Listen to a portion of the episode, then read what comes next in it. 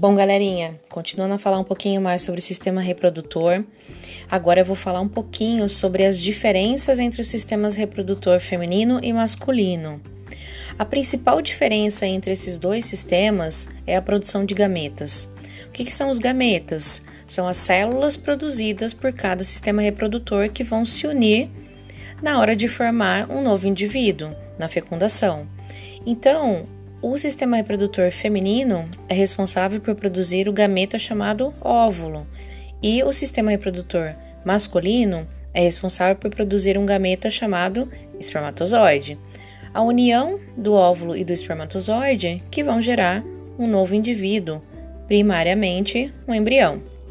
Mas vamos falar na principal diferença então. Não é o tipo de gameta produzido, e sim a capacidade de produção desses gametas. O que, que eu quero dizer com isso?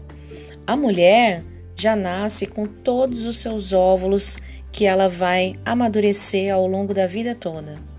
Já o homem, ele nasce com a capacidade de produzir seus gametas ao longo da vida.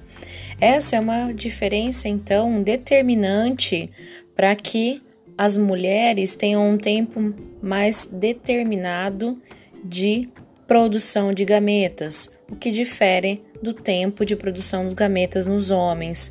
Então, quando a gente fala de relógio biológico, de que o reloginho da mulher conta em contagem regressiva, é exatamente isso. A partir da puberdade, quando ela começa a soltar os seus primeiros óvulos amadurecidos, ela tem um tempo ou uma quantidade específica de óvulos para serem liberados ao longo da vida dela. Já o homem, a partir da puberdade, produz os seus gametas masculinos, mas por um tempo quase que indeterminado.